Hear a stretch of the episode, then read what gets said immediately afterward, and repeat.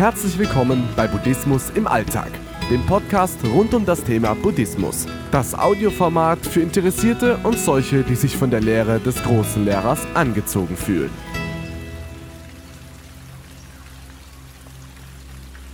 Lügen in der Gesellschaft. Die einzelnen Menschen denken von sich, dass sie ehrlich sind und gut handeln.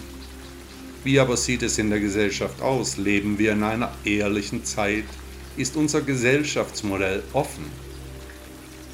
Herrscht zwischen unserem gefühlten Ich und dem Wir-Gefühl in dieser Epoche wirkliche Harmonie? Oder ist am Ende alles nicht echt, einfach nur geheuchelt? Würde die Wahrheit verstörend auf uns wirken? Nach Buddha ist das Leben eh nur ein Film, da wir uns nach seiner Lehre in einem Traum befinden.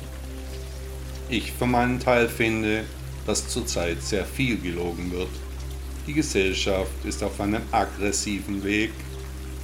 Das Argument des Andersdenkenden wird nicht mehr gehört. Egal, man weiß es sowieso ja selber besser. Buddhisten sind Realisten, keine Träumer. Wer der Lehre Buddhas folgt, der weiß, dass alles nicht so ist, wie es scheint. Wir sehen, aber wir sehen nicht. Wir hören und wir hören nicht. Wir fühlen und wir fühlen nicht. Wir schmecken und wir schmecken nicht. Und natürlich riechen wir und wir riechen nicht. Und denken tun wir auch, aber wir denken auch nicht.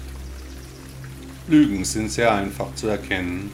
Sie haben eine gewisse Schwingung. Alles in unserem Leben hat eine Schwingung. Wenn es keine Schwingung mehr hat, dann lebt es nicht mehr. Manche Menschen oder Dinge schwingen hoch, manche Menschen und Dinge schwingen niedrig, aber schwingen tun wir alle.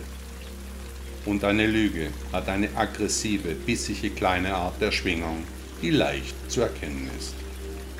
Jedenfalls für den, der erkennen möchte. Der Initiator der kirchlichen Reformation Martin Luther sagte einmal, die Lüge ist wie ein Schneeball. Je länger man ihn wälzt, desto größer wird er